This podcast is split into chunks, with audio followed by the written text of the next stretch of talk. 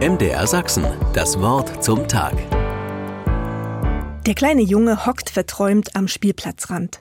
Gleich wird er mit seinen Freunden weiter toben. Wenn es kühler wird, hat seine Oma eine Jacke für ihn dabei.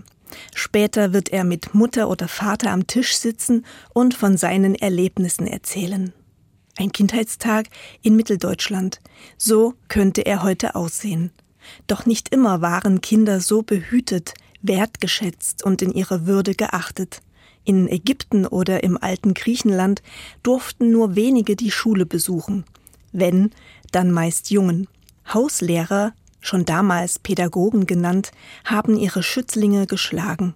Die meisten Kinder jedoch, auch schon sehr kleine, mussten arbeiten.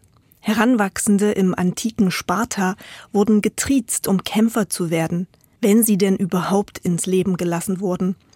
Der Ältestenrat sortierte aus, schwache Kinder mussten sterben.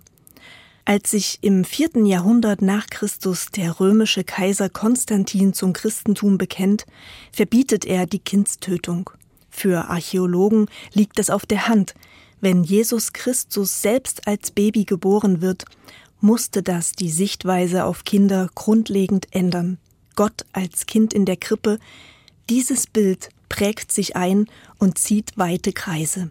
Kinder werden nun zunehmend als vollwertige und eigenständige Menschen wahrgenommen, und weil jeder Mensch im Christentum als Gottes Ebenbild gilt, verbietet sich auch bei ihnen das Töten. Doch auch weiterhin hatten es Kinder schwer. Im Mittelalter überwiegt jedoch ein sehr viel warmherzigerer Blick auf Kinder und ihre Bedürfnisse als gemeinhin angenommen. Ein Beispiel ist der Brauch des Kinderbischofs an vielen Orten. Einmal im Jahr werden Rollen getauscht. Ein Kind darf Bischof sein, zu den Menschen sprechen, Anweisungen geben und der echte Bischof ordnet sich unter. Das stelle ich mir lustig vor, doch zugleich weiß ich, es bleibt auch heute noch immer vieles zu tun, um Kinder in ihren Rechten zu stärken und ihren Blick auf die Dinge ernst zu nehmen. Weltweit, aber auch bei uns.